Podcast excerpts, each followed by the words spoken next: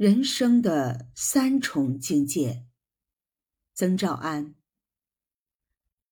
清代学者张潮说：“读书伴随阅历所得有所不同，推及人生境界，则有三种。”他在解释时用了一个形象生动的看月亮的比喻。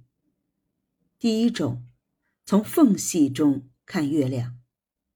大半的人是如此，因为一般的人受一定的时间、空间限制，只能从缝隙中看月亮。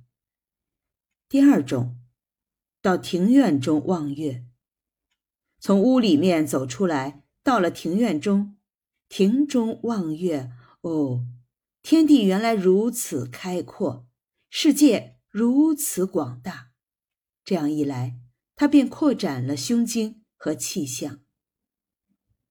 第三种，站在高台上玩月，站在高台高山上与月亮嬉戏，这是一种何等快乐的大境界！张潮将这三种境界分别叫做：戏中窥月、亭中望月、台上玩月。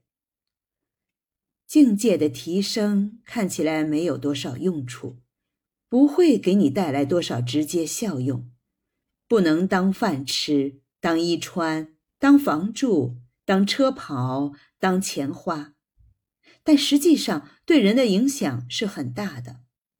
它有可能提升你的创造力，让你不致陷入一种蒙昧的挣扎和角逐中去。